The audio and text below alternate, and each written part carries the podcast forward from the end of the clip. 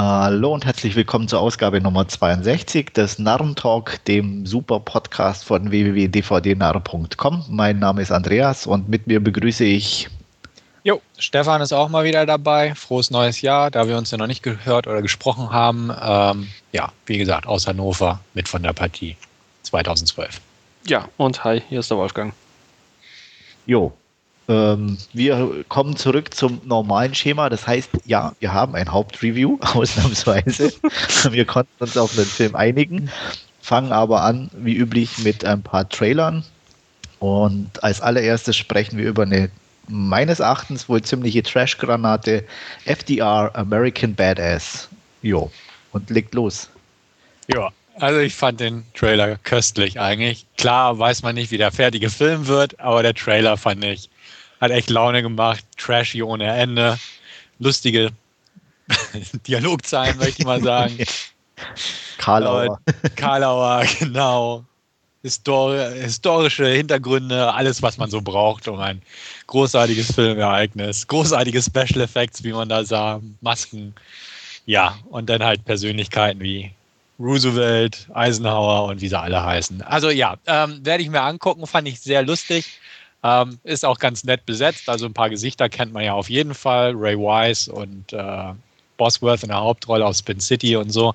Ähm, Werde ich mir angucken. Ich hoffe, der Film kommt zumindest dem Feeling recht nahe, also dass es auch über Spielfilmlänge funktioniert, das Ganze. Aber im Trailer habe ich mich köstlich amüsiert, zumal auch die Musikuntermalung irgendwie ganz nett gewählt war und so. Also werde ich im Auge behalten, definitiv. Ja, ich fand ihn schon etwas zu trashig fast für meinen Geschmack und historisch korrekt wird er vermutlich auch nicht sein. Aber ähm, ja, ich werde da, glaube ich, mal die ersten Stimmen abwarten, bevor ich mir ja, den anschauen werde. Ich halte mich an Stefan, werden angucken und wir werden dir dann berichten. Ja, ich bin gespannt.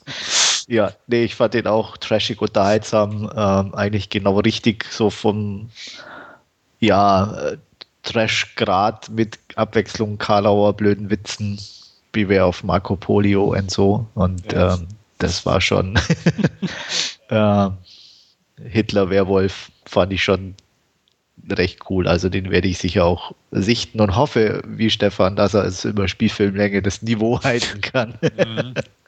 Aber wir haben ja nicht alles gesehen. Ich habe meiner IMDB nachgeschlagen. Kevin Sorbo spielt zum Beispiel auch mit okay. als Abraham Lincoln. Also es wird noch in der Geschichte ein bisschen geschaut. Also, Wunderbar. Da ist noch Potenzial. mhm. Mhm. Wolfgang ist immer noch nicht überzeugt, verdammt.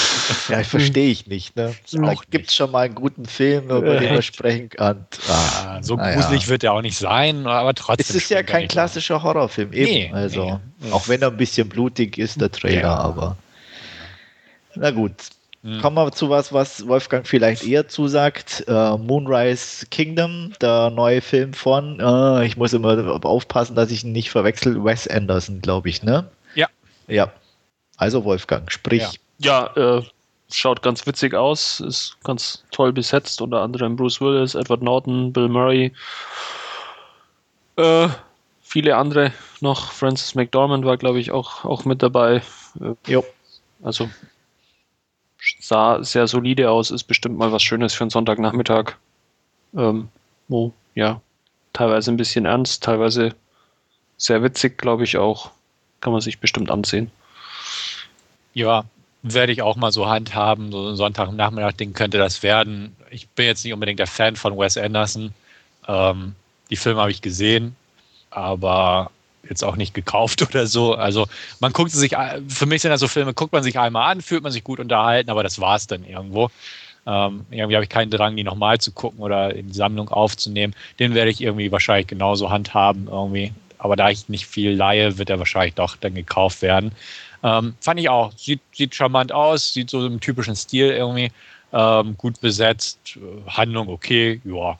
Ne? Also wird, wird geschaut, aber jetzt nicht unbedingt mit Nachdruck. Ja, geht mir ähnlich. Also ähm, auch eigentlich bei allen Wes Anderson-Filmen. Ich mag sie immer, ähm, aber auch habe immer nie das Bedürfnis, sie zu kaufen oder nochmal zu gucken. Ich glaube, ähm, Entschuldigung, ich ja. glaube, da sind sie einfach dann ein bisschen zu schwer äh, für das, dass, dass, der, dass man sie dann oft wieder anschaut Ach, oder so. ich, das würde ich gar nicht mal in die Richtung drängen, sondern ich habe eher so das Gefühl, dass halt auch die Art von Humor irgendwie so nach einmal gucken, dann, ich glaube, bei der Wiederholung dann nicht mehr so ja. prickelt ist. Ähm, weswegen ich auch grundsätzlich halt die Filme schon mag, aber jetzt auch mit zunehmender Dauer, weil jeder Film doch irgendwo so in diesem selben Humoruniversum spielt, was zwar immer nett anzuschauen ist, aber halt auch irgendwie nichts Neues bietet. Ähm, deswegen würde ich mir zum Beispiel schon mal wünschen, dass er irgendwie mal was ganz anderes macht. Ja. Also so, ähm, was fällt mir spontan so ein? Die Coen-Brüder. Ähm, der Humor war teilweise, fand ich auch über ein paar Filme hinweg so ungefähr mal derselbe. Also so Lady Killers und hier Oh, oh Brother War Shout, ne, der mit Clooney halt. Ne? Ja. Also vom Humor, genau, auch. Vom Humor alle auch allesamt ganz unterhaltsam und ähnlich, aber zwischendurch machen die halt mal was anderes. Also ja, ne? Ja. Und ähm, das würde ich mir von ihm vielleicht auch mal wünschen, weil auch so genau. die Bildersprache, die, die Kostüme, beziehungsweise ähm, ne, die Kleidung und der Stil her, der ist alles sehr identisch. Also jetzt nicht identisch, identisch, aber sehr, sehr ähnlich, ja. würde ich mal sagen. Also, ja, es ist sein Stil, den er aber immer halt irgendwie in so einer Dramödie irgendwie unterbringt. Mhm. Ne? Ich sag ja. mal, wenn er da mal einfach in dem Stil einen Actionfilm versuchen würde, keine Ahnung, ob es funktioniert, das weiß ich auch nicht, aber es wäre definitiv mal interessant. Auf jeden Fall, ja. Gut, so, dann kommen wir zu Something Totally Different.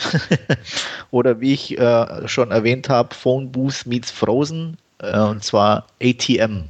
Und da würde ich mal gleich Stefan das Wort geben. Ja, also ähm, unterhaltsamer Trailer, gucke ich mir an. Also passt in mein Beuteschema.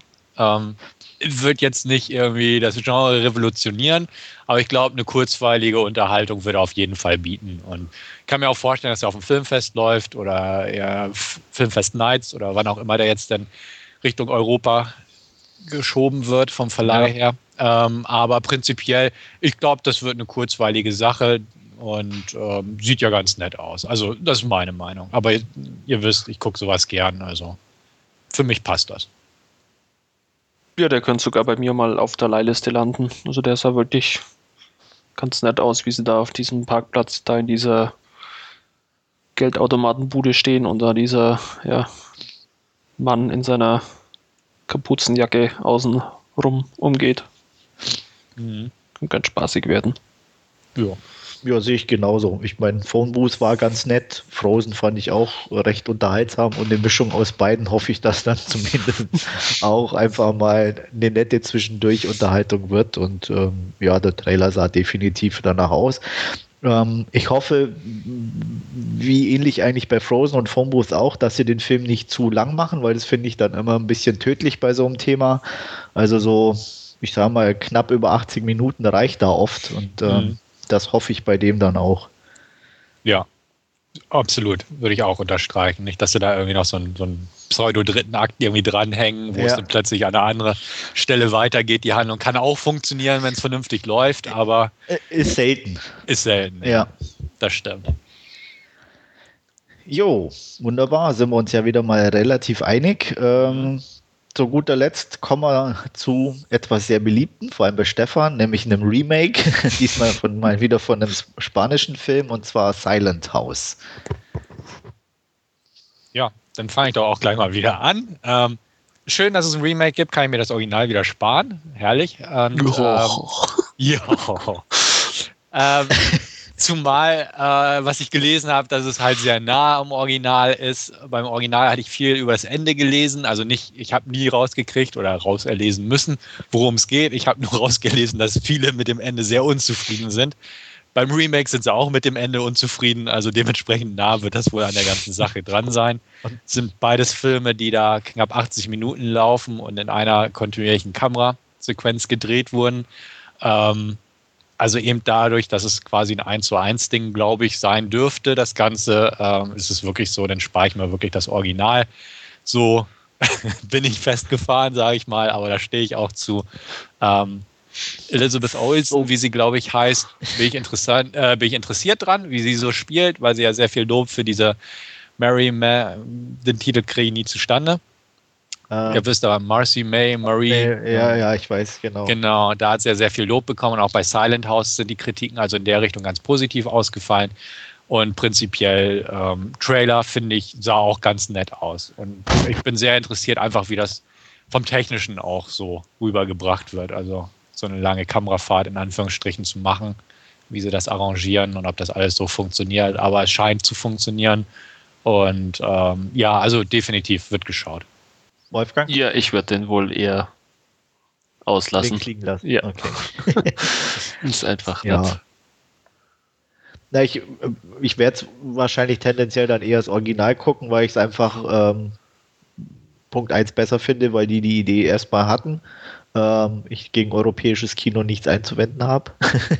mhm. äh, und ich lasse Stefan gern sein Remake. Mein, wir kennen und mögen ihn auch so. das ist sehr nett von ihm. Aber klar doch.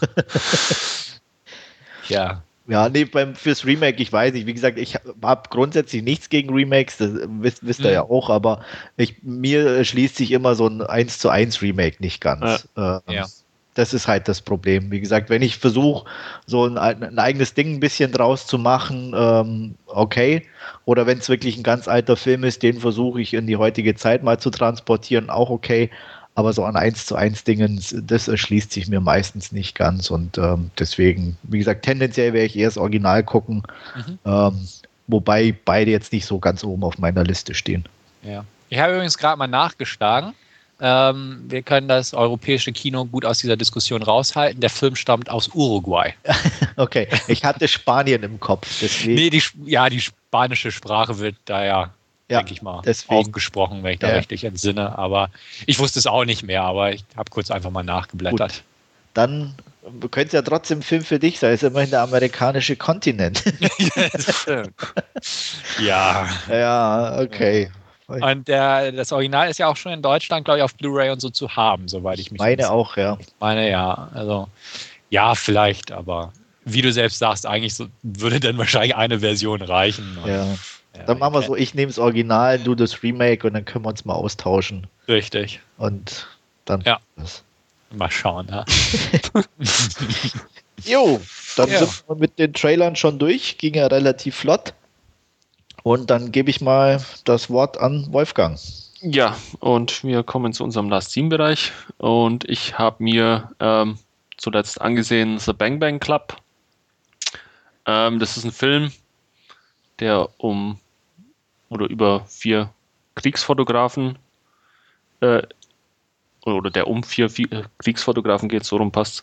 Ähm, der spielt ja zwischen 1990 und 1994 in Südafrika zum Ende der Apartheid hin eben, wo 1994 ja eben auch die Wahlen stattfanden und Nelson Mandela dann äh, zum Präsidenten gewählt wurde. Und ja, dieser Film begleitet quasi ähm, die vier Fotografen über diese vier Jahre, geht wie gesagt 1990 los, wo ähm, Greg Marinovic, der von Ryan Filippi gespielt wird, ähm, eben auch nach Südafrika kommt. Ähm, bis dahin ja, war, waren die Kriegsfotografen eher ein bisschen immer so auf der Seite der Weißen, haben das fotografiert, so was die gemacht haben, und er geht dann einfach irgendwann mal in ja, die Townships und äh, fotografiert da eben auch was auf der anderen Seite pass passiert und äh, wie die andere Seite so lebt. Äh, ja, veröffentlicht das, kommt dann irgendwie zu seinen drei Kollegen, die dann auch irgendwie ganz angetan sind von seinen Foto äh, Fotos, ähm, weil man sich bei der Zeitung eben auch entsprechend austauscht und die Fotos anschaut. Ja, und so kommt es eben, dass, dass die vier immer ähm, gemeinsam losziehen und ähm, eben irgendwann auch diesen ja, Spitznamen Bang Bang Club bekommen. Ähm, das Ganze ist natürlich ein bisschen mit entsprechenden Hintergründen äh, belastet oder beziehungsweise versehen. Ähm, wie weit darf man als, als Fotograf eben auch gehen, ohne einzuschreiten? Ähm, oder was äh, macht es mit dem Fotografen? Der Greg Marinovic hat unter anderem eben auch einen Pulitzer-Preis in der Zeit gewonnen für, den, für ein Foto, wo er äh, eben ja zufällig dabei war, ganz in der Nähe, wie ein brennender schwarzer Mann dann mit einer Machete eben noch erschlagen wird. Ähm, also auch sehr drastische Bilder, die natürlich dann auch als Fotografin irgendwie drei Meter davon wegstehst und sowas erlebst, eben auch irgendwie verarbeiten muss. Und ja, darum geht es in dem Film ein bisschen. Ähm, ist sehr schön eingefangen. Der Regisseur ist Steven Silver. Das ist ein ja, äh, Mann, der bis jetzt eigentlich hauptsächlich äh, Dokumentationen gedreht hat und das wollte er, soweit ich das jetzt weiß, auch mit Bang Bang Club eigentlich machen, dass es äh, eine, eher eine Dokumentation wird und irgendwie im, ja, während der Entwicklung äh, des Konzepts dazu hat man sich dann wohl äh, entschlossen, das Ganze dann doch eher als, als Spielfilm aufzuziehen. Und da ist er wirklich, äh, ja, irgendwo sehr beeindruckend, fand ich den, einfach um äh, diesen, diesen Blick ja, auf diese schreckliche Zeit in Südafrika mal zu bekommen, was man ja dann doch nicht so auf dem Radar hat, aber dann durchaus doch sehr interessant und sehr erhellend auch irgendwo ist. Und ja, von daher gibt es von mir ähm, sieben von zehn Punkten. Ich fand den sehr gut, ähm, wie wir es gerade schon mal gesagt hatten. Ähm, durchaus auch so ein Kandidat, wo man sich mal an einem Sonntagnachmittag anschauen kann. Da ist er nicht bestens aufgehoben. Ja, also äh, ich habe ihn so halb auf dem Radar, sagen wir so. Ähm, ähm, interessiert mich schon ein bisschen, aber ich bin noch nicht so richtig warm geworden irgendwie damit, auch mit der Thematik. Ähm, ich weiß nicht. Äh, hört sich zwar auch ganz gut an, was du gesagt hast, aber. Ja, ich hatte ihn jetzt auch ein bisschen hier liegen und irgendwann dann einfach mal gepackt und dann ist er echt mitreisend, muss man sagen. Also ja. ist jetzt wo, auch. Wo würdest du Abstriche machen? Weil sieben von zehn ist ja dann doch nur ganz gut, sage ich jetzt mal so ein bisschen. Äh, ja, äh, wo würde ich die Abstriche machen? Also es ist dann doch äh, relativ gehetzt, muss man sagen. Also mich stört es immer ein bisschen, wenn man so die Entwicklung nicht so wirklich äh, mitbekommt, weil es ja doch über einen Zeitraum von vier Jahren eben geht und ähm, so wie es im Film dargestellt ist, könnte es auch innerhalb von, von zwei oder drei Wochen passieren. Das ist immer ein bisschen sowas, ähm, ja, was, was mir nicht so zusagt, wo ich immer ein bisschen ähm, ja, allergisch drauf reagiere, weil, man, weil, weil sich auch die Figuren äh, quasi nicht verändern, sondern es halt einfach so weitergedreht, wie es ist. Mhm. Das heißt also, in dem Fall wäre ihr länger dann dir lieber sozusagen. Wäre mir lieber in dem Fall, ja. Entwicklung so. Ja. Mhm. Stefan? Ja, ähm, geht mir ähnlich wie bei dir, Andreas. Ist auch einer, der irgendwo interessant klingt, auch nach dem gerade gehörten, äh, aber auch bei mir nicht jetzt weit oben auf dem Radar ist. Also es ist so ähnlich wie äh, mit diesem anderen Ryan Philippi-Film, diesen äh, Der Mandant oder so, mhm. ne? mit, mit dem McConaughey. Der klingt auch, hat gute Kritiken gekriegt und jeder, der ihn geguckt hat, meint auch, ja, kann man sich gut angucken, aber so irgendwie ganz oben auf meiner äh, Liste steht er irgendwie nicht. Also der ist bestimmt gut und ich würde mich auch irgendwo interessieren, hier den Bang Bang Club anzugucken, definitiv. Äh, aber jetzt nicht so, dass ich danach jetzt äh, schnäppchenmäßig jage oder so. Wenn er mir tatsächlich mal wieder ein Sonderangebot über den Weg läuft, dann würde ich wahrscheinlich zuschlagen, aber halt auch jetzt nicht so, wenn es was Besseres gleich nebenan gibt. ja.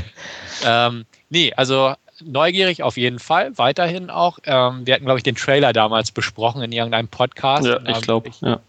Ja, da bin ich auch so ein bisschen schon drauf aufmerksam geworden, aber ja, halt auch die Materie an sich ist jetzt nicht eine, die ich äh, ja ja, ist nicht, favorisiere, will ich ist, mal sagen. Ist nichts, worauf dich so freuen kannst. Also ich glaube, das ist wirklich auch so ein Film, ähm, wenn dich nicht damit beschäftigst oder so, dann, dann mhm. ist es nichts wie, keine Ahnung, wenn ich jetzt Transformers 3 äh, mir aus dem Regal hole, dann denke ich hey, super Zerstörung und so. Und ja, das, ja. Ist, das ist halt bei, bei sowas dann echt schwer, weil es halt von der Thematik mit dem echten Hintergrund dann halt auch mhm. irgendwo bedrückend ist und, und ja, muss man sich dann ja. halt einfach mal hinhocken und dann dann ist er auch gut. Dann ist er auch, Sinne, auch ne? gut, ja, ja. Und, und aber ist jetzt nichts, was ich mir halt so zum Spaß abends irgendwann mal anschaue und ja. denke, jetzt abschalten von der Arbeit und dann, dann so eine schwere Kost mir irgendwo in den Player lege. Mhm. Ja. Ja, mach du, Bitte. Stefan. Ja, also nee, denke denk ich mir auch so. So habe ich es auch geahnt. Das ist ja. ja. meistens so, also jetzt ohne das negativ zu meinen, bei solchen Filmen, so wie Salvador mit äh, von, von Oliver Stone damals und selbst hier der Uwe Boll-Film, da Darfur und so mhm. ist ja mhm. so ähnlich. Kann ich mir vorstellen. Also behaupte ich jetzt einfach mal so von der Materie her, Fotografen und ähnliches in Krisengebieten. Ähm, ja, also glaube ich dir aufs Wort, wie du es gerade gesagt hast. Und dementsprechend ähm, eines Tages garantiert. Und ich denke, wird mir auch gefallen. Aber ich glaube, ja. das ist auch so ein Kandidat, der mal irgendwann in den öffentlich-rechtlichen oder so. Ja, Wollte ich gerade sagen, ja. da kann ich mir gut vorstellen, dass ja. der, wenn der mal im TV läuft, ich da einfach hängen bleibe oder so. Mhm. Ja, so ein Also auch, auch wie bei der Mandant oder so, kann ich mir mhm. auch gut vorstellen. Einfach so, wie gesagt, ist ein gutes Beispiel. Ähm, auch, der interessiert mich auch irgendwo. Ähm, aber da denke ich mir irgendwann TV wunderbar, dann bleibe ich hängen und schaue mir den da an. Jo. Ja, mehr hattest du, glaube nee, ich, diesmal nicht. War es das schon von meiner Seite. Wunderbar. Dann, Stefan, dann darfst du mal. Ja, dann biete ich heute mal einen Dreierpack von Filmen. Ich habe ja auch eine kleine Pause gemacht in Sachen Podcast, aber nichtsdestotrotz liefere ich mal einen Kinofilm, einen Blu-ray-Film und einen DVD-Film. Ich fange mit dem Blu-ray-Film an. Da habe ich mir Priest angeguckt, eine Comic-Verfilmung, im Kino in 3D, aber bei mir, wie gesagt, im Blu-ray-Player am Rotieren gewesen. Ähm, ja, ähm, hatten wir, glaube ich, auch schon mal in irgendwelchen Podcasts. Ja, ich habe ich hab, ich hatte im Kino gesehen. Genau, und über den Trailer hatten wir auch gesprochen. Ist halt ein wilder Genre-Mix aus verschiedenen Elementen von so Megacities à la Blade Runner oder Judge Dredd mit Western-Elementen, Endzeit-Szenario, Wüsten, ob, also alles Mögliche wird zusammengehauen. Und glitzernde Vampire nicht glitzernde Vampire, ähm, komisch mutierte Vampire als Kreaturen wie aus Resident Evil ohne Augen, äh, was auch immer. Ähm, basiert auf einer Graphic Novel aus dem asiatischen Raum. Fragt mich bitte nicht, woher genau. Ähm, ja, inszeniert von Scott Charles Stewart, der zuvor auch Legion gedreht hat. Ähm, wieder mit demselben Hauptdarsteller Paul Bethany, ähm, der ja einen, sag ich mal, eigentlich überflüssig gewordenen Priester, Kämpfer, Schrägstrich Vampirjäger spielt, äh, der in ja, so einer Megacity wohnt, während draußen auf dem Lande halt auch so Outposts gibt und äh, die Vampirbedrohung eingedämmt gilt, weil diese in äh, Reservaten zusammengefärcht leben und eigentlich nicht mehr die Menschen belästigen. Der Klerus, also die Kirche, ist halt allgegenwärtig und dominiert das Geschehen. Und äh, er ist halt als Vampirjäger, sage ich mal, äh, ja, nicht mehr im aktiven Dienst, weil einfach nicht notwendig. Stellt sich aber heraus, dass die Vampire doch was im Schilde führen. Die überrennen nämlich ein kleines Dörfchen beziehungsweise eine kleine Farm, wo der Bruder von unserem Hauptdarsteller lebte. Dessen Frau wird getötet und äh, Tochter, in Anführungsstrichen sage ich jetzt mal, ohne zu spoilern, äh, entführt wird. Daraufhin, ja, nimmt er seine alte Profession wieder auf und zieht mit dem Sheriff, Schrägstrich Freund der Tochter los, um sie zu befreien und die Gefahr zu bekämpfen. Ähm, passiert auch, dass er mit seinen alten Kollegen wieder zusammengeführt wird auf äh, etwas andere Weise, nämlich nicht als Kollegen und Freunde, sondern sie sollen ihn zurückholen. Unter anderem Maggie Q mit von der Partie dort, ähm, mögen ja viele sehr gern, die Dame. Christopher Plummer spielt den Monsignore, also den Oberführer. Und ähm, ja, in weiteren Nebenrollen sind Karl Urban als Bösewicht zu sehen, Cam Gigandet mal wieder und in kleinen Nebenrollen, wo aber auch schon meine Kritik so ein bisschen beginnt, sind auch ein paar bekannte Gesichter zu sehen. Stephen Moyer aus True Blood spielt halt, wie gesagt, den Bruder. Und dann ist noch Brad Dourif zu sehen und die von mir stets gern gesehene Mädchen Amek. Die ganzen Nebenfiguren ähm, kommen also nicht wirklich zur Geltung. Sie sind da, sie sind schnell wieder weg und tragen nicht so viel zur Story bei. Das ganze Problem in Sachen Charakterzeichnung ist auch, ähm, dass sich das auf alle Figuren bezieht. Ähm, sie sind da, sie agieren, aber sie haben keine Tiefe. Auch unser Hauptdarsteller nicht wirklich, obwohl man halt so versucht, mal wieder ein bisschen Backstory anzudichten und ähnliches. Die Tiefe kommt ähm, mit 3D. Ja, habe ich ja leider nicht gesehen. er hat ja nur die Blu-ray gehabt. Genau. so ist es wohl an mir vorübergegangen, die Tiefe dieses Films. Die Handlung lässt sich eigentlich auch in zwei, drei Worte zusammenfassen oder maximal in Zweizeiler. Ich habe es jetzt ein bisschen ausgeschmückt, in Anführungsstrichen, aber ähm, Dennoch bietet er eigentlich ganz solide Unterhaltung und äh, ist erstaunlich kurzweilig, geht knapp über 80 Minuten und zieht eigentlich so an einem vorbei. Man bekommt eigentlich immer ein bisschen Eye Candy, ein bisschen Action und ja, ein bisschen Gepose, sage ich mal, geboten. Ähm, ich habe mich gut unterhalten gefühlt, ganz klar. Ähm, die Schauspieler, wie gesagt, werden nie gefordert und aber füllen ihre Rollen ganz passabel aus. Die Action ist ganz anständig. Ich hatte so ein bisschen die Befürchtung, dass ähm, die CGIs ein bisschen doof aussehen. Ähm, so vom ersten Trailer her. Das hat mich jetzt im fertigen Produkt dann auch nicht gestört. Also sie sahen eigentlich ganz solide aus, kann man sich nicht beklagen. Ähm, das Ende ist weit offen für eine Fortsetzung, die es vermutlich nie geben wird, weil so erfolgreich lief das Ding einfach nicht.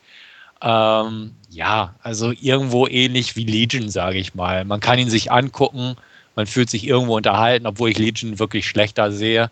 Priest ja, würde ich. fand ich auch schlechter. Gut, gut, dann sind wir uns da schon mal einig. Sehr schön. Ähm, Priest, wie gesagt, dadurch, dass er wirklich kurzweilig ist und unterhaltsam ist und nie wirklich verärgert in irgendeinem Bereich, sei es von den Effekten her, das Budget hat gestimmt, die Optik ist ganz cool teilweise anzusehen und der Genre-Mix ist auch irgendwie ganz nett geraten, ähm, gebe ich dem ganzen Ding ja, eine knappe 6 von 10, gute 5 von 10, irgendwas so in dem Bereich. Also bei der Zweitsichtung wird er deutlich leiden. Aber ähm, so wie gesagt, zum Weggucken ist der eigentlich ganz gut geeignet. Mit ein bisschen Popcorn und Getränk dabei. Passt. Ihr habt den auch gesehen, meine ich, ne? Ja. Ich habe im Kino gesehen, schon eine Weile her, war damals auch relativ angetan, sogar mehr wie du. Mhm. Ähm, ich muss mal eine Zweitsichtung, ich habe die Blu-ray günstig ähm, erstanden und auch hier äh, mal wieder nachholen, aber ähm, für mich war es einfach perfekte Popcorn-Unterhaltung, einfach ähnlich wie Resident Evil. Äh, ja. aus und Spaß dran. Deswegen war meine Wertung da auch höher und dazu stehe ich auch, ähm, weil, wie gesagt, Charakterzeichnung brauche ich in so einem Film nicht. Äh, hat Resident Evil nicht gehabt und ähm, hat The Priest auch nicht. Äh, die Darsteller passen, die Action passt und deswegen glaube ich, meine ich, hätte ich eine 8 oder so gegeben, wenn mich nicht alles okay. täuscht. Mhm. Ähm, und keine Ahnung, ob es bei einer Zweitsichtung standhält oder ich sage, okay, eigentlich ist er doch ein bisschen grottiger, aber ich weiß auf jeden Fall, dass ich im Kino meinen Spaß hatte. Ja, also jetzt meine, meine 5 bis 6 von 10 soll jetzt auch nicht heißen, dass er schrottig war oder nee, so. Nee, nee, ich weiß schon, ähm, klar. Nee, klar, also äh, ich kann, ich kann das absolut verstehen und ähm, ich kann den auch weiterempfehlen, definitiv. Ja. Also er ist, er ist einfach schöne, oh. kurzweilige ja, aber wir sind schon definitiv Fast. eine der wenigen, die den unterhaltsam und kurzweilig Ich glaube auch, ja. also ich fand den auch sehr spaßig. Du, du, du, du, hattest auch Spaß? Ich fand den auch sehr spaßig. Ich Wunderbar. glaube, ich war bei einer 7 von 10, äh, auch einfach, weil der Genre-Mix sehr schön ist. Äh, die Darsteller ja passen wie die Faust aufs Auge irgendwo und er tut nicht Maggie weh. Q ist und dabei. Maggie Q ist dabei, genau. Ja, und genau. Äh, ja, ist einfach ja, witzig anzuschauen irgendwo und dann ja. ist er auch wieder raus ja. aus dem Player und gut ist. Und ja. Wie gesagt, ich hatte halt schon gedacht, so einfach ähm, uns allen gefällt auch Resident Evil und ja. in, der Optik so ein bisschen geht der ja einfach in die Richtung und deswegen denke ich schon, dass wir alle da ein bisschen Fable für da haben. Also. Ja, auf jeden Fall. Hm.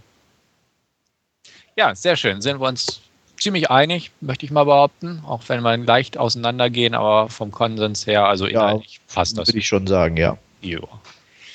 Gut, ja, dann kommt ein Kinofilm. Ähm, da hat es mich in einen auch nicht 3D-Film verschlagen diesmal, einer der wenigen, die heutzutage laufen, muss man ja beinahe von sich geben. Äh, ich habe mir Mission Impossible Teil 4 angeguckt äh, Ghost Protocol oder Phantom Protokoll, je nachdem, wo man sich anguckt. Ich habe ihn auf Deutsch geguckt, also muss ich ja wahrscheinlich leider Phantom Protokoll sagen. Ähm, ja, wie auch immer. Ähm, vorweg, Film hat mir Spaß gemacht. Ähm, ich mag die Mission Impossible Reihe ganz gern. Der erste ist ganz nett, auf jeden Fall. Ein bisschen, ja, ein bisschen zu verkompliziert erzählt. Äh, der zweite ist eine doofe Action-Orgie, die aber irgendwie Spaß macht, eben weil sie schön doof ist und es schön kracht an allen Ecken. Ein, halt so ein typischer John Woo-Film von der gewissen Zeit her. Äh, der dritte ist auch ganz nett, hat bei einer Zweitsichtung damals bei mir sogar gewonnen. Ähm, Finde ich ganz nett anzusehen, das Ganze von J.J. Abrams.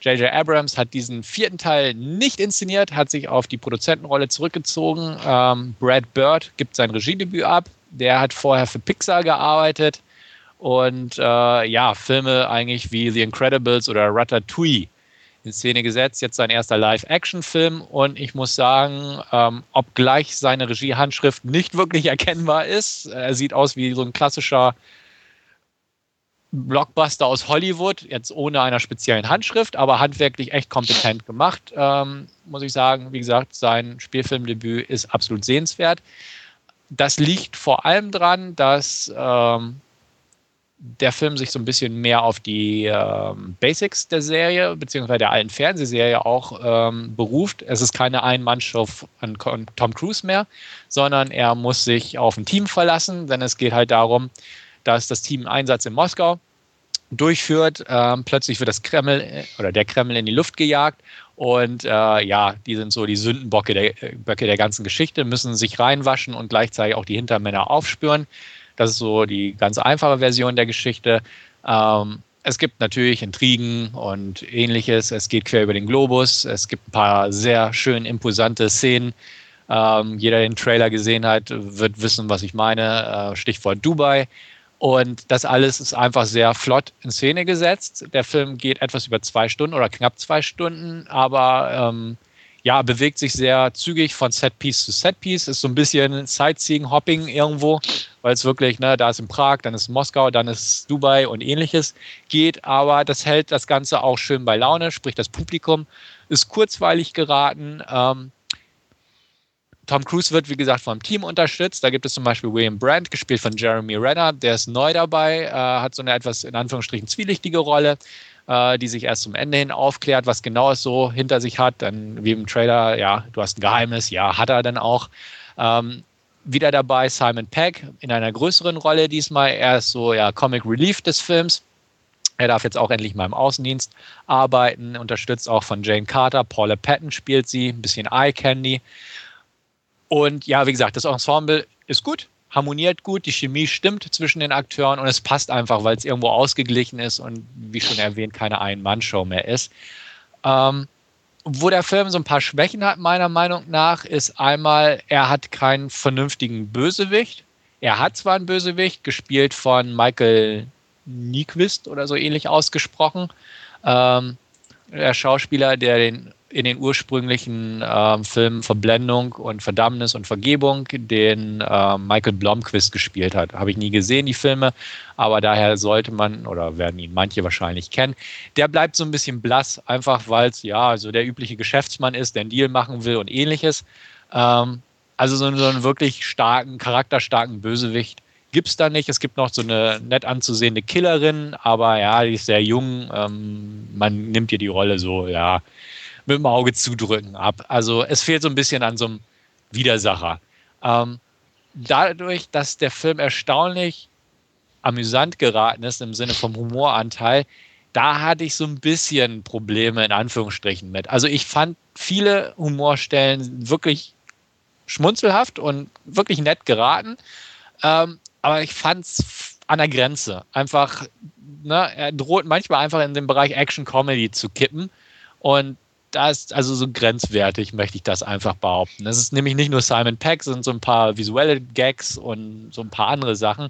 Manche sind echt köstlich und da echt musste ich wirklich lachen im Kino. Aber ich weiß nicht, ob man das so für einen Mission Impossible Film will. Ähm, dementsprechend, das ist auch so ein Ding. Es gibt auch ein paar nette Gadgets, wo James Bond auch ein bisschen neidisch werden könnte, aber auch da, der eine geht so ein bisschen auch leicht in die Richtung, ja, weniger wäre da ein bisschen mehr gewesen. Ähm, an sich, die Action-Szenen sind schön gemacht. Es ist recht wenig CGI und äh, sehr viel handgemachte Action, was man dem Film auch ansieht. Äh, Tom Cruise hat ja auch äh, in Wirklichkeit an dem Hochhaus rum gejoggt, hoch und runter, hätte ich fast gesagt, an seinem Gurtzeug.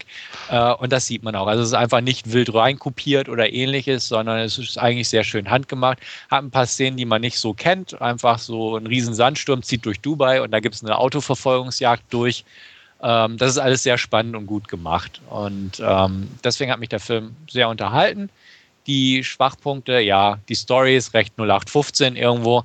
Ähm, der Bösewicht fehlt mir, der wirklich gute. Und der Humor war etwas grenzwertig. Ansonsten kann ich dem Film eigentlich durchweg empfehlen und gebe eine starke 7 von 10. Ähm, guckt ihn euch an, wenn man so Mission Impossible mag. Tom Cruise ist auch mal wieder wirklich in guter Form, muss man auch sagen, sowohl körperlich als auch schauspielerisch.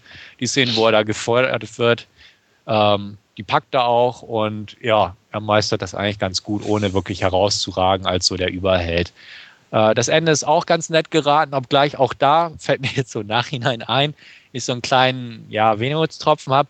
Nach dem Showdown geht der Film irgendwie noch zehn Minuten weiter. ist ganz nett, weil ein paar Plotlöcher in diesem, ich sag mal, Epilog ausgemerzt werden und man ein paar vertraute Gesichter wieder sieht, ähm, was die Plotlöcher auch dementsprechend schließt.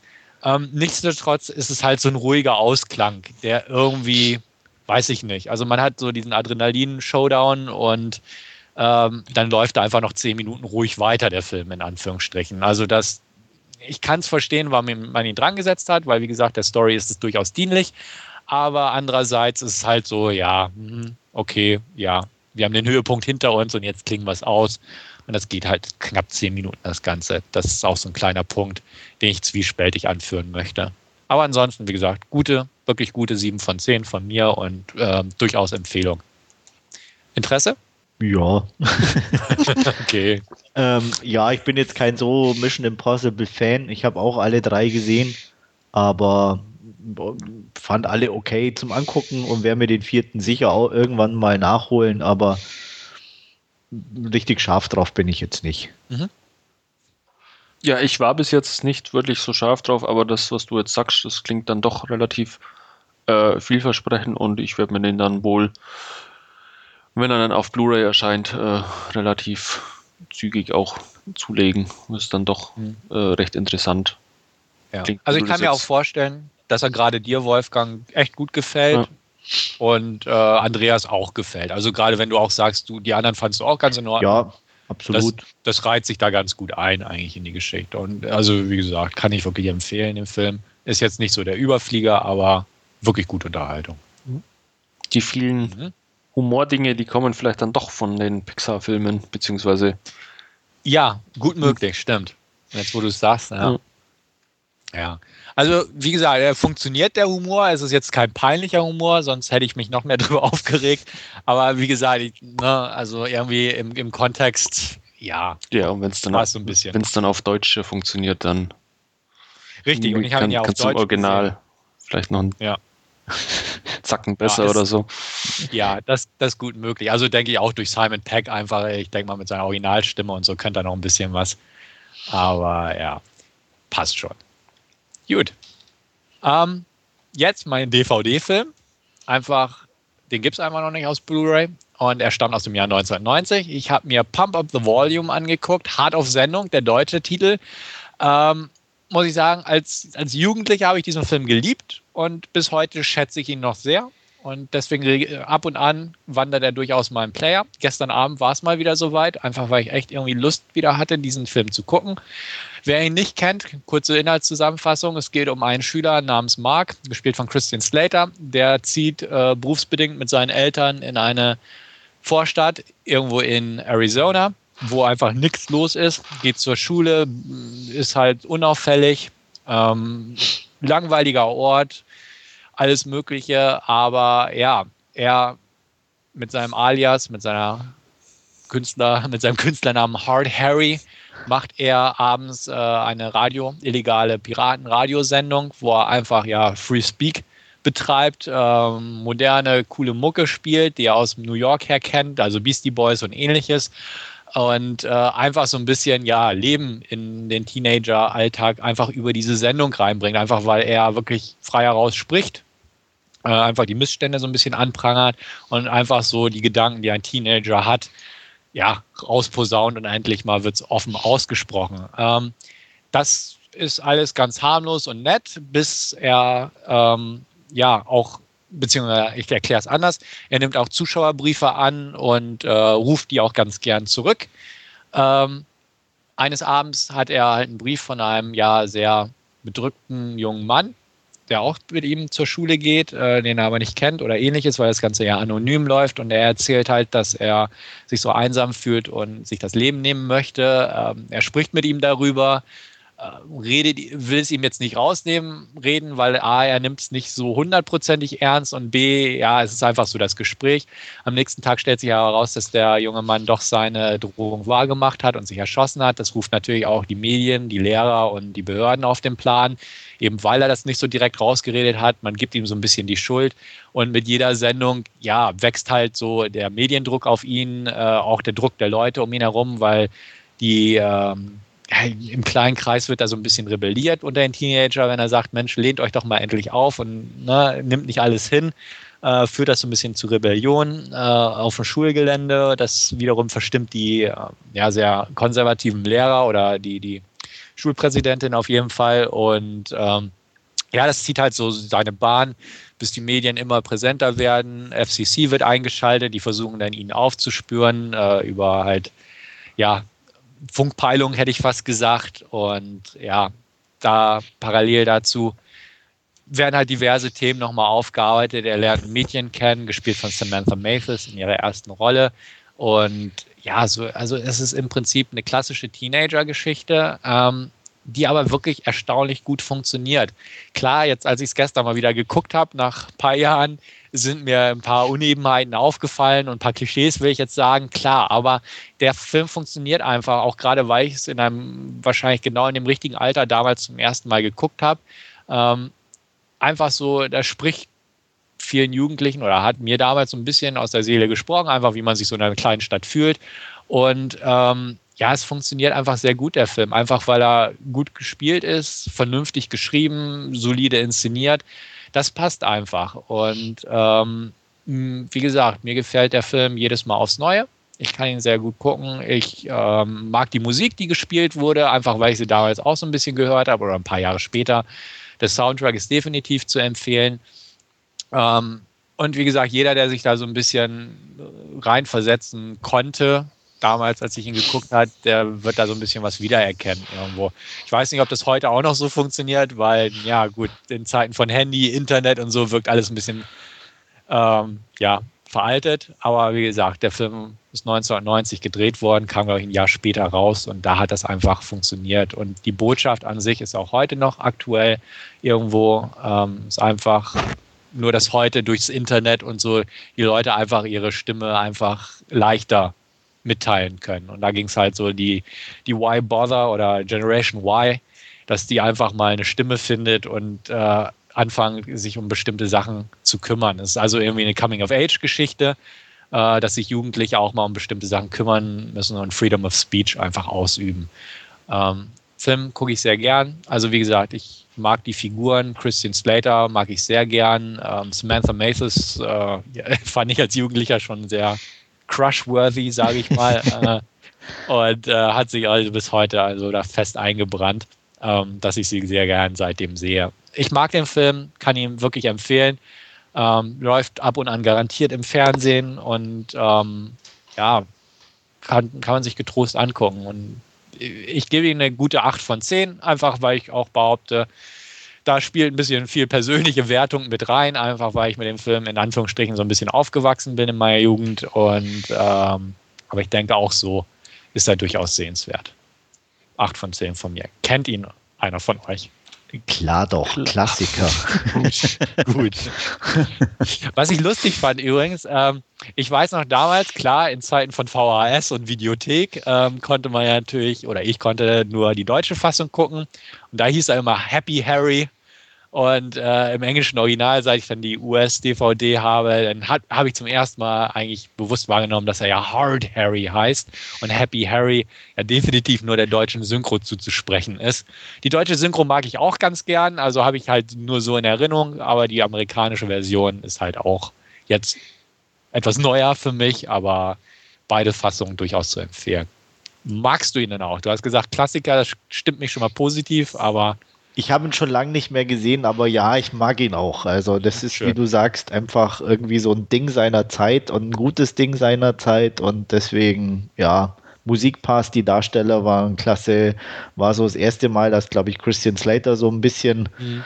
ähm, auch auf den Plan kam und ähm, ja, definitiv, ja, ich kann mir den auch jederzeit vorstellen, wieder zu gucken. Ich habe die DVD nicht, ähm, bin immer irgendwie so ein bisschen darum ja, oder davor zurückgeschreckt, weil man ja doch oft schlechte Erfahrungen macht, indem man so alte Jugenderinnerungen wieder aufleben lässt. Ja. Und irgendwie habe ich so ein positives Gefühl bei dem Film, dass ich mir das, glaube ich, irgendwie nicht kaputt machen wollte. Äh, aber ja, wenn er mal wieder im TV laufen würde, ich, bin ich mir sicher, würde ich auch hängen bleiben. Ja, also ich gebe dir recht mit diesen ne, alte Jugendfilme, die man sich anguckt und denkt, oh Gott.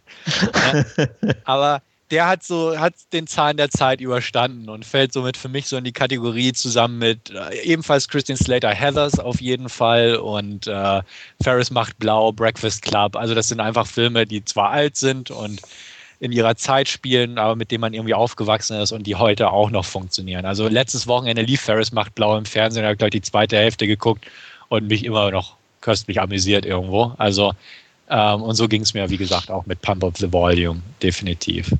Also kann ich durchaus empfehlen und ich hoffe, dass es auch für dich standhält. Okay. ja, mir geht es ähnlich wie Andreas. Ich habe den auch schon ewig nicht mehr gesehen jetzt, aber während deinen Ausführungen gleich auf die Leihliste gesetzt. Werde mir den auch mal wieder äh, ansehen und habe eigentlich auch nur gute Erinnerungen irgendwie dran, wie er da in seinem Keller ist es, glaube ich, sitzt und, und mhm. eben da seine Radioshow macht. Ja. Ja, ich kann mich auch noch erinnern, dass irgendwann packt er doch das Ganze, glaube ich, irgendwie auf so einen Jeep, oder?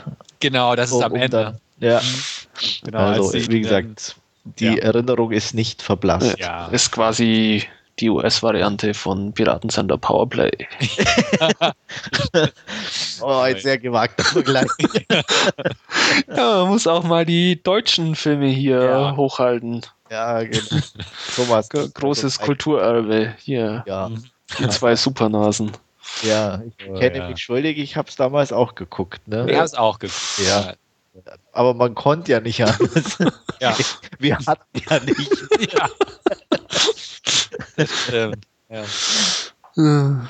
Ja, ja. Die Zeiten damals. Ja. ja. Aber ich sehe schon, wir sind uns definitiv einig, was Pump-Up the Volume betrifft. Ja, schön. So. Und ja, dann würde ich hier übernehmen mhm. und bekenne mich schuldig, ich habe eine Fernsehserie geguckt. Ja, ich habe äh, aber die trifft natürlich auch eher meinen mein Geschmack oder hatte ich zumindest auch gehofft. Ähm, und zwar The Walking Dead Season 1. Allerdings muss ich kleine Einschränkungen machen. Ich habe nur vier der sechs Folgen gesehen. Ähm, aber ja, worum geht's? Es geht im Endeffekt um einen Sheriff, der bei einer Verfolgungsjagd angeschossen wird, ins Koma fällt und irgendwann 28 Days Later Style äh, aus diesem Koma erwacht und ja, niemand mehr vorfindet, bis auf ein paar Untote, die die Gegend unsicher machen. Er macht sich auf die Suche nach seiner Frau und seinem Sohn, die verschwunden sind aus der Wohnung. Und ja, irgendwann trifft er eben auf eine Gruppe Überlebender. So die grobe Zusammenfassung. Das Ganze basiert auch auf einem Comic, äh, den ich zum Teil hier habe und auch gelesen habe. Ähm, insgesamt muss ich sagen, hat es mich relativ gut unterhalten. Ähm, was ich ziemlich gut fand, war die Special Effects, also die Zombies sehen im Großen und Ganzen ziemlich klasse aus. Er ist auch, ja, also vor allem, ich sag mal, für dem, das, was man hier an, an Serien gewohnt ist, schon recht blutig. Ähm, so dass meine Frau auch meinte, oh, der ist ja schon ein bisschen krass. Mhm. ähm, und äh, wie gesagt, man ist es halt hier äh, von der TV-Serie nicht unbedingt gewohnt. Wobei sogar, glaube ich, wenn ich mich richtig erinnere, die erste Folge bei uns sogar geschnitten ist. Ähm, ja, ein bisschen enttäuscht in Anführungsstrichen war ich, weil, wie gesagt, ich kenne natürlich die Comics, zumindest Band 1, ähm, die ersten Teile. Ähm, und da sind so ein paar Sachen einfach in der Serie, die im Comic so nicht vorkommen, ähm, die ich auch persönlich ja, überflüssig ist das falsche Wort, aber nicht ganz so glücklich fand. Äh, unter anderem zwei so Hillbilly-Brüder und ähm, so eine Latino-Gang in der Stadt. Ähm, näher will ich darauf nicht eingehen. Was ich nicht beurteilen kann, ob das vielleicht Sachen sind, die auch in den Comics später mal vorkommen, die einfach, was ja auch passiert, äh, in so Serienumsetzungen manchmal nach vorne gezogen werden. Keine Ahnung. Ähm, das mag ich jetzt nicht beurteilen, aber insgesamt fand ich es ja, nicht so perfekt. Ähm, an sich aber, wie gesagt, eine unterhaltsame Serie. Ähm, die letzten zwei Folgen, Season 1 werde ich mir auch äh, auf jeden Fall noch angucken. Ähm, ich glaube, Season 2 ist bei uns noch nicht erschienen. Ähm, für den Ersteindruck und wie gesagt, die ersten vier Folgen der Season 1 würde ich so sieben von zehn Punkten vergeben. Okay. Also interessiert mich irgendwo auch. Ähm, die, die deutsche Blu-ray ist eigentlich, glaube ich, auch recht günstig zu haben, soweit ich das gesehen habe. Ist natürlich leicht geschnitten, Ja. aber kann man sich auf Schnittberichte angucken, dass es jetzt nicht so die groben Dinger sind. Ähm, Line, klar, wer die Gelegenheit oder die Lust hat, ist das natürlich, glaube ich, da die bessere Alternative. Interessiert mich, klar. Ähm, Fernsehserien habe ich nicht so das Problem mit Zombie-Dinger, kann ich auch mit gut umgehen. Und ähm, eines Tages werde ich mir die garantiert angucken. Ich habe auch ähm, so und so Stimmen gehört. Manche sagen, oh, klasse, ne? Und manche sagen irgendwie, hm. Ähm, aber ich sehe das eigentlich auch sehr, sehr positiv entgegen der Geschichte und ähm, freue mich, dass du es eigentlich auch so charakterisierst. Und Also ich, ich, ich muss, wie gesagt, es gibt leichte Einschränkungen. Ich fand es für eine TV-Serie absolut unterhaltsam, auch passend besetzt. Ähm, es sind nicht alle von den Darstellern, wo ich sage, oh ja, gut, gut getroffen. Ähm, ich ich finde seine Frau nicht so gut und auch, auch den seinen Kollegen, die haben mir ein bisschen, ja, ich weiß nicht, da, da, da, hat, da hat mir was gefehlt einfach. Mhm. Wo die waren so, so auch von der Darstellungsweise entweder zu übertrieben oder, oder auch, ähm, auch die Emotionen oder so kamen da nicht so rüber. Ähm, der Hauptdarsteller selber, ähm, ähm, Andrew Lincoln kannte ich jetzt vorher auch nicht so. Ähm, passt, finde ich, als, als Rick Grimes, als Hauptdarsteller. Ähm, auch im Bezug zu dem, was ich so vom Comic kenne, fand ich den eigentlich relativ gut besetzt. Ähm, ansonsten ähm, gibt es ein Wiedersehen mit Laurie Holden, die der ein oder andere vielleicht Mhm. noch kennt. Ähm, und ähm, ja, wie gesagt, es gibt ein paar wirklich gut getroffene, auch vom Comic her. So einen älteren Typi, der auf so einem Camper immer Wache steht, den fand ich sehr gut getroffen zum Beispiel. Also, wie gesagt, es wechselt so ein bisschen Licht und Schatten, aber im Großen und Ganzen für eine Fernsehserie absolut in Ordnung und ähm, ja, kann, kann ich insofern empfehlen. Wolfgang? Ja, ich hatte sie bis jetzt äh, nicht so wirklich auf dem Radar, muss ich ganz ehrlich sagen. Ähm, klingt aber dann doch ja, ganz nett und solide. Vielleicht mache ich es wie du und leise mal einfach mal aus und schau dann, ja, Ja, das, wie gesagt, mich, mich, mich hat es halt interessiert, aber ich bin jetzt nicht so der TV-Junkie, deswegen ähm, hatte ich es einfach mal auf die Leihliste gesetzt und ähm, ja, funktioniert ganz gut. Also zum, ich wäre jetzt wirklich, wie gesagt, kaufen äh, hätte ich wahrscheinlich auch irgendwo eher ein Problem damit, aber leihen absolut in Ordnung. und Zombie-Apokalypse ist ja immer ganz, Ja. ganz ja, nett eigentlich. definitiv brauchbar. Wie gesagt, also ich war echt angenehm überrascht über die Special Effects. Also die Zombies gucken da schon recht ordentlich aus. Gleich ganz am Anfang gibt es so eine halb verweste halbe Frau, die durch so einen Garten kriecht. Ähm, also auch, äh, ich meine, man sieht schon, das Blut ist schon bei den Kopfschüssen so ein bisschen CGI-mäßig, aber nicht übertrieben, dass man sagt, oh, es ist ganz extrem. Und so die, die Zombie-Masken selber und so, das wirkt schon schön handmade. Also das hat mir ganz gut gefallen. Das klingt doch gut. Ja. Jo, Hm.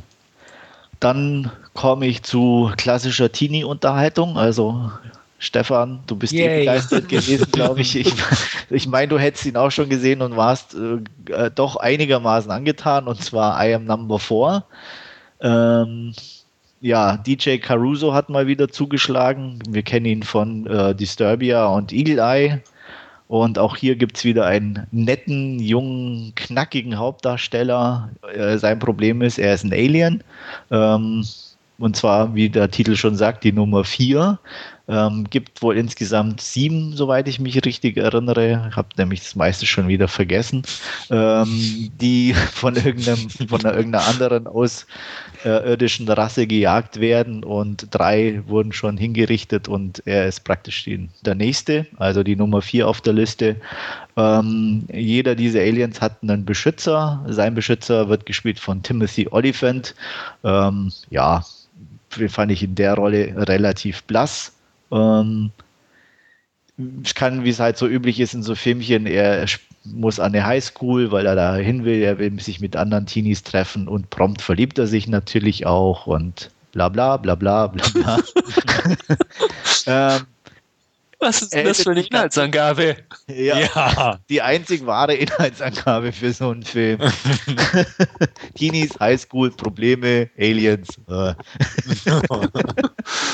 nee, ganz so schlecht war er gar nicht. Also ich, ich war jetzt nicht ganz. Ähm, also nicht ganz so schlimm, ähm, was auch ein bisschen mehr eigentlich der Action zugute kommt, die doch relativ unterhaltsam ist. Ähm, ja, wie gesagt, Story ist ähm, ja eigentlich nur ein Vehikel für so diese üblichen Teenie-Probleme. Ich bin Außenseiter, keiner hat mich lieb. Ähm, er freundet sich natürlich mit dem Obernerd an und und und. Also es, ist, es sind so die typischen Klischees, die abgearbeitet werden. Die Optik ist ordentlich. Ähm, wie gesagt, Action hat mich eigentlich relativ gut unterhalten, deswegen fand ich ihn nicht ganz grausam. Gut fand ich auch noch Theresa Palmer als Number 6, die mal wenigstens ein bisschen so eine, eine Toughness reinbringt Nein, in die wollt- ganzen wollt Weicheier. fragen, Das ist diese Badass-Chick. Genau. Mhm. Und äh, die bringt halt so, wie gesagt, eigentlich mehr, mehr Toughness rein, wie die ganzen Jungs da verbreiten. Und das ist dann schon eher ein Armutszeugnis. ähm, ja, aber die hat mich noch gut unterhalten. Und ich glaube, so, ich weiß gar nicht mehr, was ich gegeben habe, aber ich denke, eine gute 5 war noch drin. Habt Ich ihr den gesehen? Ja, ich habe ihn gesehen. Ich erinnere mich zwar auch nicht mehr genau, was ich gegeben habe, aber eine 6 war auf jeden Fall, glaube ich, drin. Ähm, Sehe ich genauso wie du. Also ich habe mich nur so ein bisschen wahrscheinlich einen Tick besser unterhalten Ja. gefühlt. Aber ähm, der Teenies, das Teenie-Zeug mehr an, ne? ja, scheint so. Also was soll ich sagen? nee, also sehe ich eigentlich auch so. Ist es kurzweilige, harmlose Kost für mich gewesen. Ja. Und wie du selbst sagst, klar, alles Klischee 0815 im Prinzip. Ähm, Theresa Palmer hat die Action gebracht, weil eigentlich in jeder Szene, wo sie war, flog irgendwas in die Luft oder wurde geballert oder sonstiges. Genau. Ähm, und ich mag Theresa Palmer eh. Äh, Oliphant mag ich auch, gebe ich dir recht. Die Rolle hat nicht viel hergegeben. Und ja, aber trotzdem. Ähm, passt. Also, ja, war harmlos und äh, schnell wieder vergessen. Da gebe ich dir jetzt auch recht. Ja. aber ja, also wie gesagt, ich habe ihn gesehen. Sechs von zehn habe ich ihn, würde ich ihn jetzt so spontan aus Erinnerung raus irgendwie geben.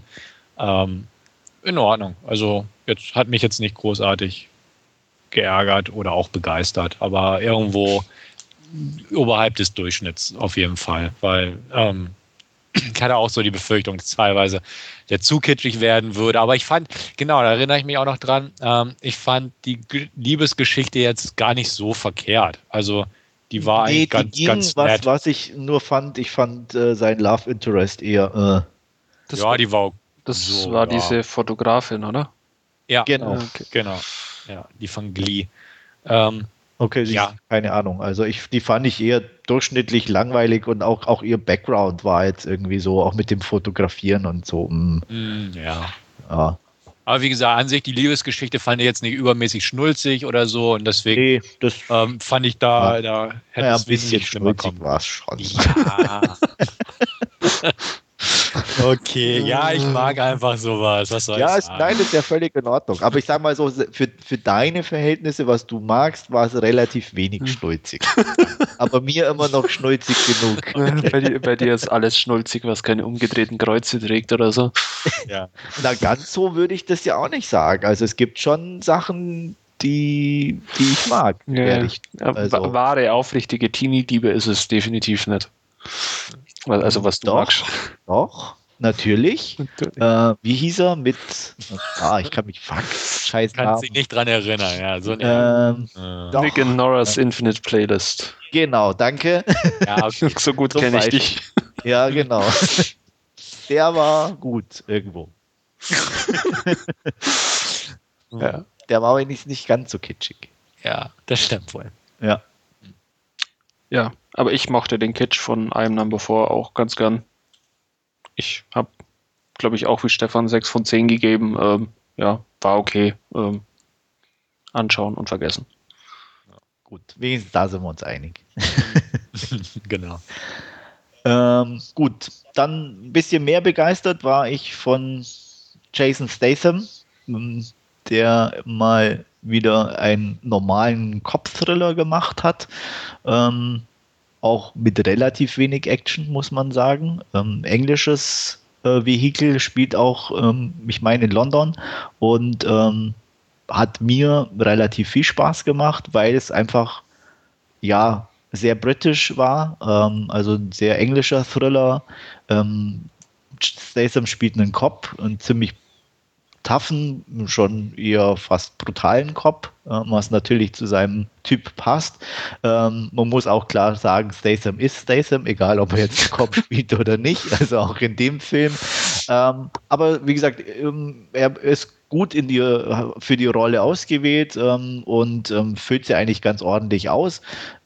Er hat ja, ein bisschen Probleme mit seinen Vorgesetzten, weil er den einen oder anderen mal ein bisschen zu ruppig angefasst hat. Vor allem so ein paar, so eine Teenie-Gang auf der Straße, äh, die er mit so Holzprügel mal ganz dezent zerlegt hat, äh, was aber auch schon allein sehr unterhaltsam war. Und ähm, auf jeden Fall bekommt er einen neuen Vorgesetzten, der äh, in seinen Augen zwar sympathisch, aber leider stockschwul ist, was zwischen den beiden aber eine einfach irgendwie eine ganz gute Chemie irgendwo rüberbringt und ähm, auch sehr unterhaltsam anzugucken ist.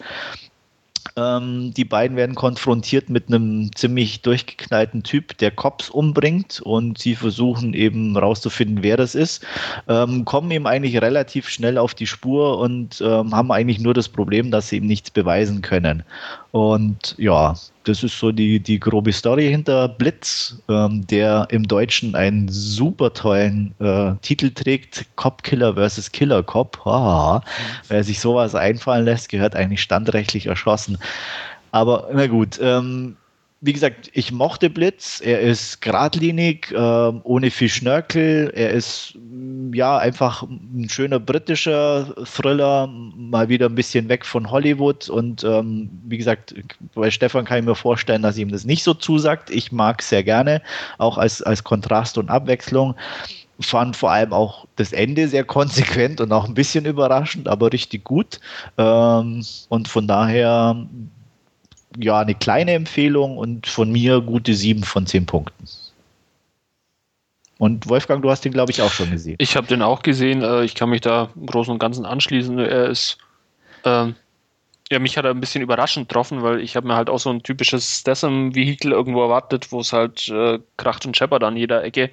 Ja. Und es ist dann halt, wie du sagst, doch eher ein äh, ja, ziemlich normaler Cop-Thriller, einfach, wo es einfach um, um die Aufklärung von, von dem Fall beziehungsweise um das Finden von, von Beweisen äh, geht mit ein paar Nebenplots und, und Kollegen und ja, war etwas unerwartet, aber deswegen äh, nicht schlecht und hat mir auch ganz gut gefallen. Ich weiß aber noch mal genau, was ich bei der Wertung war, aber dürfte auch so sechs oder sieben von zehn gewesen sein. Also ist durchaus ganz solide gemachtes Ganze. Und wie gesagt, auch spielt, spielt in London, hat eh immer so ein bisschen seinen eigenen Charme. Ist schön, wenn es mal aus den amerikanischen Großstädten weggeht. Ja, hat mir Spaß gemacht. Ja, in meinem Player wird er irgendwann mal landen, aber ich bin übersättigt von Jason Statham. Also, weiß ich nicht. Er sieht immer gleich aus, er spielt immer dieselben Rollen im Prinzip. Äh, die Filme wirken irgendwo immer gleich, also vom Trailer her. Ich, ich habe schon rausgehört, dass der hier ein bisschen anders ist, nicht ja. nur wegen dem Setting. Aber irgendwie weiß ich nicht. Also es ist Statham in einer anderen Stadt. okay, gut. Mit einer anderen Optik, aber es ist Statham, also ja. daran lässt sich wohl nicht rütteln. ja, und da ich, das ist so mein Punkt. Und irgendwie bin ich da echt übersättigt, muss ich sagen. Ähm, äh, mich interessiert er auch von den Erzählungen und ich glaube, ich werde ihn schon ganz, ganz anständig finden, egal ob er nun in London oder New York spielt. Aber im Moment habe ich einfach keinen Bedarf. Und ich stehe manchmal auch vor The Mechanic der Blu-ray und denke mir auch, oh, es ist ja eigentlich nur ein ja, Jason Statham-Film. fand ich auch nicht so. Also der ist okay, aber das ist halt wie so, wie, wirklich so ein ganz typisches Statham-Vehikel. Mhm. Gut, also dann höre ich schon mal raus, dass ich mir Blitzforce Mechanic angucken sollte, was ich dann wahrscheinlich auch so machen werde. Aber prinzipiell ist es einfach so, irgendwie habe ich so eine langsame Aversion gegen den Herrn. Und ähm, ja, das hält mich davon ab. Aber prinzipiell muss ich auch sagen, reizt es mich schon. Und auch weil ihr den mochtet, weiß ich ja, das einzuschätzen. Und äh, ja, wird bei mir irgendwann landen. Und dann gebe ich gerne mein Feedback dazu. Aber auch so ist nicht im oberen Bereich der Liste im Moment von mir. Gut, dann würde ich sagen, haben wir unsere Last Scene Section hier beendet und kommen zu unserem Hauptreview. Ähm, und ja, Stefan wird uns mal eine kurze Inhaltsangabe zu Hannah geben. Ja, genau. Der Film setzt im Prinzip in den eisigen Weiten Finnlands ein, wo die 16-jährige Hannah, gespielt von Sir Royce oder wie auch immer das ausgesprochen wird. George Ronan. George Ronan. Muss nur irgendwie die, die, die, Lippen komisch verziehen, dann geht's schon. okay, ich werde den Namen einfach ignorieren jetzt. Ähm, Miss Ronan ähm, kämpft und beziehungsweise von ihrem Vater Eric Heller, gespielt von Eric Banner, ähm, aufgezogen wird, alleine, da ihre Mutter früher gestorben ist. Wie genau wird im Laufe des Films natürlich preisgegeben, aber der Zuschauer ist ein bisschen im Dunkeln belassen, denn der Film setzt im Prinzip mit einer sehr dialogarmen Kampfszene ein, äh, in dem einfach aufgezeigt wird, dass er, sprich ihr Vater, sie, die 16-Jährige, im Kampf drillt, knallhartes Training. Ähm, und ja, welches Ziel das hat, kommt nach und nach raus. Nämlich, sie soll vorbereitet sein auf ihren großen Einsatz in Anführungsstrichen. Ähm, es ist nämlich so, dass Eric Heller ein ehemaliger Geheimagent ist. Ähm, seine Ex-Kollegin Mar Marissa Wiegler, gespielt von Kate Blanchett, ist bis heute mit ihrer Organisation quasi immer noch auf der Suche nach ihm. Und äh, er und dieses Töchterchen haben sich halt in die eisigen Weiten Finnlands zurückgezogen, um auch da quasi vom Radar zu verschwinden. Als sie jetzt mit ihrem Training so weit ist, dass die Zeit gekommen ist, ähm, aktivieren sie ein Signal, durch das sie sich aufspüren lassen. Eric äh, entzieht sich aber ganz bewusst der Festnahme. Ähm, Hannah wird dementsprechend in Gewahrsam genommen äh, und ähm, ja, verlangt auch prompt Marissa zu sprechen. Ähm, diese lässt sich in, drauf ein, aber mit einer vorsichtigen Vorahnung, möchte man sagen, wo sich dann auch bald herausstellt, dass das nicht ohne Grund ist. Ähm, kurzum, Marissa Wakler soll wohl von Hannah getötet werden. Stellt sich mehr heraus, dass äh, sie die Mutter damals erschossen hat. Ähm, ja, das große Geheimnis rankt sich immer darum, was es alles mit auf sich hat. Das wird nach und nach so ein bisschen im Laufe des Films gelöst. Aber im Prinzip, nachdem sie gefangen genommen wurde, schafft sie es auch zu entkommen und versucht ihren Vater wieder ja, aufzufinden. Der ist inzwischen nach Deutschland gereist, nach Berlin, um genau zu sein. Ähm, ja, und im Prinzip ist diese Reise, die sie auf sich nimmt und sie auch über mehrere oder durch mehrere Länder führt, ähm, der Hauptpunkt des Films. Sie wird dadurch geja dabei gejagt von Marissa, die auch zwei Killer, zwei Skins, oder ich glaube, es sind sogar drei oder sowas, ähm, drei. drei ja, ein, ein Boss und zwei, zwei Tumbe-Gehilfen, glaube ich. Genau, richtig. Anheuert, um sie zu jagen. Ähm, sie kommt bei einer Familie unter, so eine Art, ja, Hippie-Familie, will, ich mal so ausdrücken, lernt da die junge Tochter kennen und äh, freundet sich halt quasi erstmalig mit, mit Mädel an. Und ähm, ja, es ist halt im Prinzip ein Reife- und Heranwachsungsprozess, der zusätzlich in eine Thriller-Handlung eingewoben wurde. Ich will gar nicht so sehr auf die Handlung eingehen außer dass im Prinzip das Ganze auf natürlich irgendwie eine Art Showdown zusteuert, in dem auch das letzte Geheimnis gelüftet wird. Ja, so viel zu einer groben Inhaltsangabe. Wolfgang, du darfst beginnen. Darf ich? Gut, danke schön. Ähm, also gleich mal vorweg, äh, ich fand den irgendwie ganz erfrischend anders, auch für, für einen Action-Thriller, weil er dann doch mal die ja, ausgetretenen Pfade irgendwo zwar nicht komplett verlässt, aber sie einfach mit, mit einem 16-jährigen Mädchen, das einfach als Killerin ausgebildet wird, doch mal ein bisschen anders austritt vielleicht. Ähm, geht schon los, allein mit der Eröffnungssequenz, Stefan, du hast es gesagt, mit, äh, wo, wo dann, wo sie quasi diesen, diesen Elch schon jagt und dann ähm, oh, sorry, I missed your heart und, und dann quasi diesen Elch noch erschießt in einer sehr coolen Einstellung auch irgendwo. Dann geht es weiter über ja, die, die Festnahme und dann eben, äh, wo sie nach äh, Marokko war glaube ich, verschleppt wurde, wo sie mhm. dann in diesem Silo gefangen halten, gehalten wird mit, diesen, mit dieser ja, tollen Ausbruchssequenz auch irgendwo, die auch äh, ja, mir zumindest die Kinnlade hat erstmal runterfallen lassen, wenn, wie das losgeht und dann ja auch einen tollen Soundtrack irgendwo dazu hat zu diesen Actionsequenzen von den Chemical Brothers, für mich nicht alles toll ist. Mhm. genau. Ja und das dann ja auch äh, ja, sehr treibend von der Musik ist. Also das macht äh, durchaus Spaß und dann die, die erwähnte ja, äh, Hat's quasi durch, durch Europa gehen Berlin ist auch ja immer wieder sehr sehenswert. Dann eben auch die, die, die Entwicklung ja auf versöhnliche Ebene, wo sie eben die ja, äh, Tochter von den Hippie-Eltern kennenlernt, die alles andere ist wie dies, das Kind ihrer Eltern irgendwo, die dann doch eher in Richtung Schickimicki oder was auch immer geht. Ähm, ja, hat mir sehr viel Spaß gemacht, irgendwo der Film, eben weil er ein bisschen anders ist. Ja, ging mir auch so, kann ich mich anschließen. Es ist einfach, ähm, er ist optisch klasse, die, die, ähm, die Musik ist, finde ich, äh, definitiv eins der Highlights des Films. Ähm, auch immer mal wieder schön, einfach kein klassischen Score in dem Sinne zu hören, sondern halt eine richtige Band irgendwie, die so einen Soundtrack macht, weil ich finde, das hört sich immer irgendwie anders an und in dem Fall einfach auch ziemlich gut. Ähm, mir war ein Ticken vielleicht zu wenig Action, also ich hätte sie gern öfter kämpfen sehen. Ähm, und ähm, natürlich für mich als einer, der in Berlin wohnt, ist natürlich immer klasse, einen Film in Berlin zu sehen, weil man mhm. äh, teilweise die Ecken kennt oder dann auch weiß, okay, das ist jetzt Schwachsinn, was sie da erzählen und äh, ja, das ist immer irgendwie was Eigenes und ähm, macht, macht so einen Film auch irgendwie besonders und ähm, ja, an sich die Rolle von, von Kate Blanchett fand ich jetzt auch ein bisschen stereotyp. Ähm, auch, auch die, die naja, ausgerechnet, sage ich mal, Glatzen zur Verfolgung einzusetzen in Deutschland.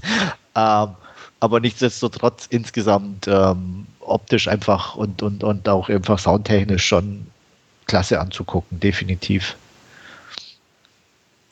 Ja, ähm, schließe ich mich an. Wer im Forum gelesen hat, der hat sich auch, äh, hätte auch sehen können, dass der Film auf jeden Fall unter meinen Top-Filmen des vergangenen Jahres gelandet ist. Ich fand ihn auch sehr schön. Ähm, ich sag mal, es ist so, so eine Mischung aus Arthouse-Movie, einfach auch, weil der Regisseur aus dem anspruchsvollen Bereich kommt und sich einfach mal so einen Action-Thriller angenommen hat, äh, mit vielen Drama-Elementen natürlich. Er hat Märchenelemente eingewoben, ähm, wird ganz deutlich am Ende mit dem Showdown, mit diesem Themenpark, den es wahrscheinlich nicht in Berlin gibt, nehme ich an. Doch, den gibt's. Tatsächlich? Den okay. gibt's tatsächlich. Äh, nennt sich Spreepark. Was es nicht gibt, ist dieses äh, Hexenhaus. Mhm. Okay. Ähm, das gibt's nicht. Also das haben sie für den Film dahingesetzt. Aber der ist ah, ja. geschlossen oder was der Park? Der ist geschlossen, ja. ja. Also der ist okay, das, das ist natürlich eine interessante Info von einem Einheimischen, sag ich mal. naja, zugereist. okay. Aber ja, das hätte ich jetzt gedacht, das haben sie so irgendwo aufgebaut. Aber nee, ja. schön, schön. Ähm, ja, also dementsprechend die Märchenelemente sind da. Das Ganze ist im Prinzip ein Reifeprozess, eine Coming-of-Age-Geschichte, in dem sie halt die Welt kennenlernt, weil sie so äh, isoliert gehalten wurde, ähm, im Prinzip als Killerin rangezüchtet, übertrieben formuliert jetzt, äh, auf Rache aus ist durch die Erzählung ihres Vaters und dessen Einstellung. Ähm, fand ich auch wirklich schön. Ich gebe dir recht mit den weniger äh, wenigen Actionsequenzen in dem Sinne. Ich hätte sie auch liebend gern ein bisschen mehr kämpfen sehen, hat mich aber nicht so gestört, ähm, weil ich das drumherum eigentlich ganz nett fand. Auch die Hippie-Familie und so, die Geschichte. Ähm, klar gibt es immer wieder Bereiche in dem Film, muss ich auch sagen, wo ich sage, ja, da hätte man noch ein bisschen mehr rausholen können, sei es, wie schon von dir erwähnt, Kate Blanchetts Rolle, äh, die Skins, äh, solche Sachen einfach. Ähm, aber einfach das Ganze ist, ist eigenwillig und, und etwas uneben, äh, hat aber dadurch irgendwo auch einen gewissen Reiz, weil es einfach sich durchaus abhebt von dieser 0815 glatt gebügelten Ware. Und das gefiel mir auch sehr gern. Die, die ähm, Kampfszene in der U-Bahn fand ich cool gemacht, weil auch One-Shot das Ganze gemacht. Ähm, waren einfach schöne Sachen drin. Den, der Soundtrack, die Kameraarbeit, die dazu passt und die Editingarbeit, ähm, die darstellerische Leistung äh, von Miss Ronan, sag ich mal, äh, auch sehr gut. Äh, sehe ich sehr gerne inzwischen die Dame. Auch wenn sie, sag ich mal, in diesem Peter Jackson-Film nichts dafür kann, dass der Film so doof war. Ähm, wird, Hast du mal, den, darf ich kurz einhaken, in der Zwischenzeit gesehen? Ja. Und fandst ich, du ihn auch doof? Ich fand ihn toll, wenn nicht die ganzen blöden Kitsch-Sequenzen gewesen wären. das hat ihn sehr weit runtergerissen. Also, okay. ähm, ja, sehr ärgerlich einfach, weil ich fand ihn echt gut. Ähm, aber jedes Mal, wenn es in diese blöden Kitsch-Welten abdriftete und was ja leider recht oft passiert, fand ich ihn schlecht. Gut. Und, ja, also dementsprechend leicht unterm Durchschnitt definitiv zu verorten. Also was, was würde ich ihm geben? Vier von zehn oder so. Ja, also das wir nicht. Also ich glaube, ich hatte irgendwie drei oder so. Ja. Gut. Okay. Muss ich auch sagen. Also da, ja. Also Entschuldigung an die Zuhörer für diese kurze Exkursion, aber.